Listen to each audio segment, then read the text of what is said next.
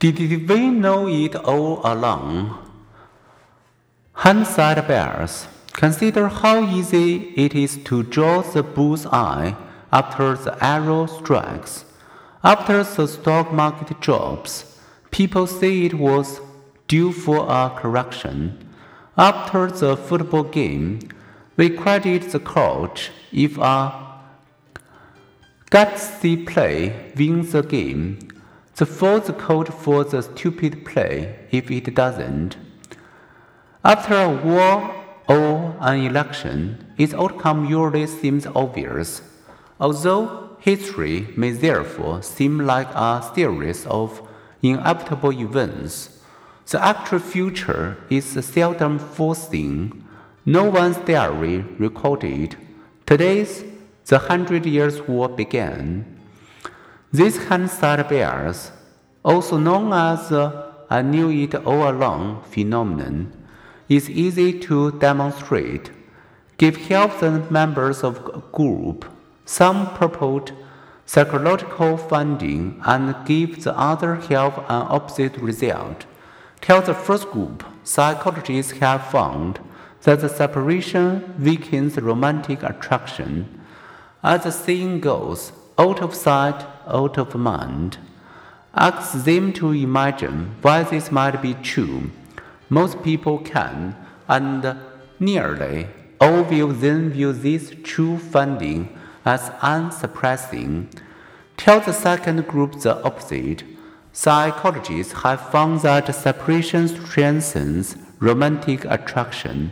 As the saying goes, absence makes the heart grow fonder.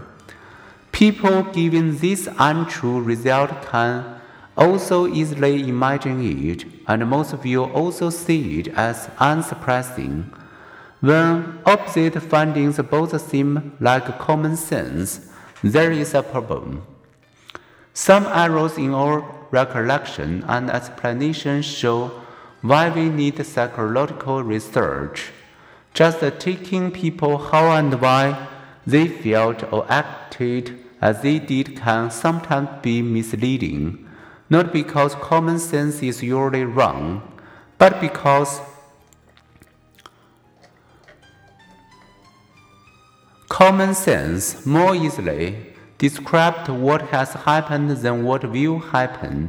As physicist Niels Bohr reported just prediction is very difficult, especially about the future. More than 800 scholarly papers have shown hindsight bias in people young and old from across the world.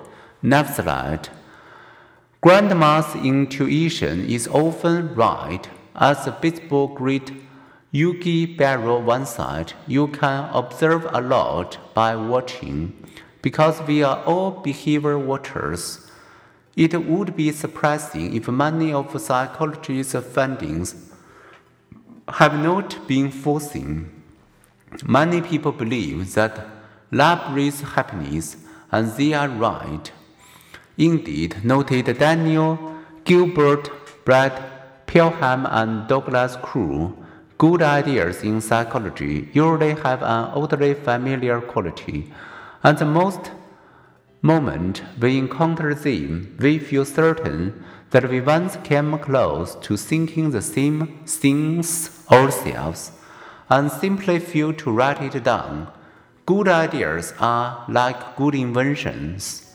Once created, they seem obvious. Some, but sometimes Granham's intuition, informed by countless careful observation, is wrong in later chapters, we will see how research has overturned popular ideas that familiarity breeds concept, what dreams predicted the future, and that most of us use only 10% of our brain.